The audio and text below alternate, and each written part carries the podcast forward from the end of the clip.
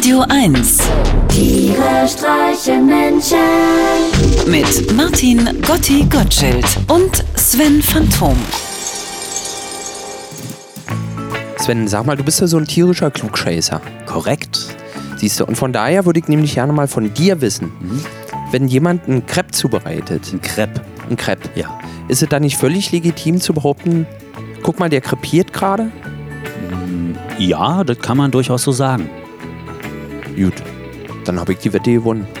Hast eine Wette gewonnen. Schön, Mhm. herzlichen Glückwunsch. Aber warum guckst du dann so finster? Ach, mir schwirrt gerade so viel im Kopf rum.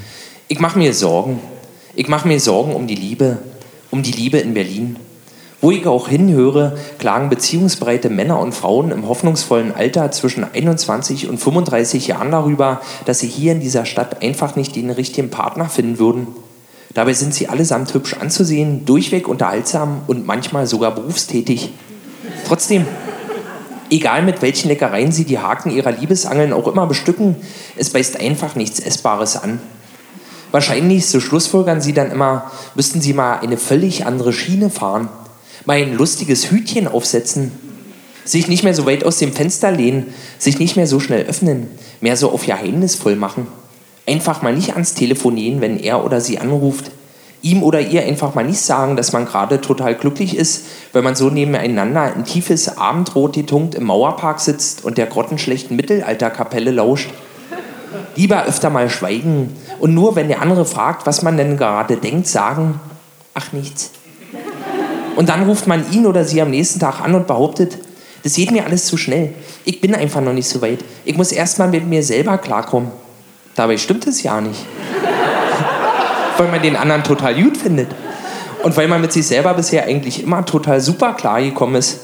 Aber sobald man das zugeben würde, würde der oder die andere am nächsten Tag wahrscheinlich selber anrufen und behaupten, das geht mir alles zu schnell. Ich bin einfach noch nicht so weit. Ich muss erst mal mit mir selber klarkommen. Dabei stimmt es ja nicht.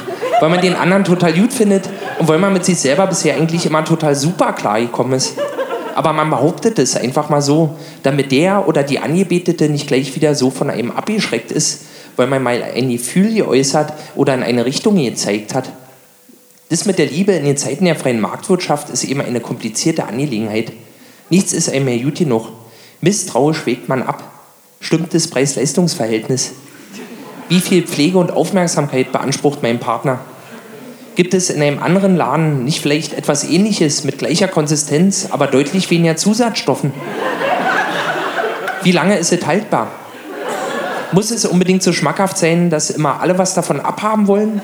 Oder nimmt man lieber etwas Unauffälligeres, um keinen Neid zu schüren? Und natürlich die wichtigste Frage von allen, wirkt es sofort oder muss man es erst über Nacht einziehen lassen? Der war ja gut, Mann. Er war ja auch von dir. Ja, Jetzt krieg ich dich mal wieder ein. Entschuldigung. Aber um auf das Thema zurückzukommen, Ja. ob es denn sofort wirkt oder erst einziehen muss, das habe ich mich ja neulich auch gefragt, ob das bei Herpes-Medikamenten, so, bei so Herpescremes funktioniert. Wieso bei dir ist ja alle gut? Ja, bei mir ist schon alles gut, aber ich habe mich mit einer Dame getroffen neulich und äh, ich sag mal, die war schon so ja, verschorft. Das hat richtig geknuspert, wenn die geredet hat. Ähm, und äh, die sah ansonsten sehr hübsch aus und ich dachte, wie ist denn das mit so einem Cremes? Äh, geht das heute Abend noch weg? Nee, nee, nee. Ich, ich persönlich föhn's weg. Aber ich habe gelernt, das, das Einzige, was wirklich hilft, Hä? ist ein Lied. Ein Lied. Ein Lied. Das ist vielleicht überhaupt mal eine gute Idee, so eine klingende Herpes-Grußkarte zu machen. Bist Ja. du so eine, die man aufklappt und dann kommt da ein Lied. Du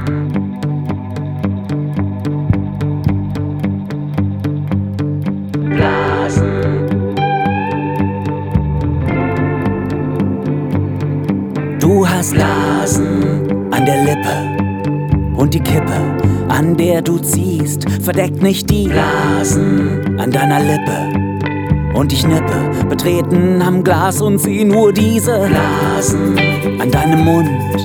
Du bist ansonsten gesund, sagst du mir, bis auf die Blasen.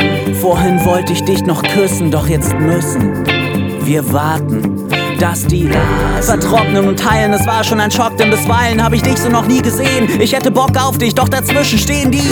Und sie blühen so rot wie Mohn, leuchten wie glühende Kohlen, wie sie voll Hohn unsere Libido bedrohen. Blasen können wir heute wohl vergessen. Willst du stattdessen noch was essen oder trinken? Ein Wein? Trocken oder lieblich? Nee, Bier ist mir zu herpes, schmeckt mir einfach nicht.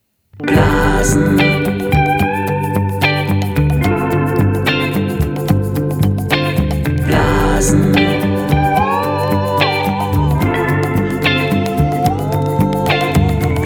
Blasen.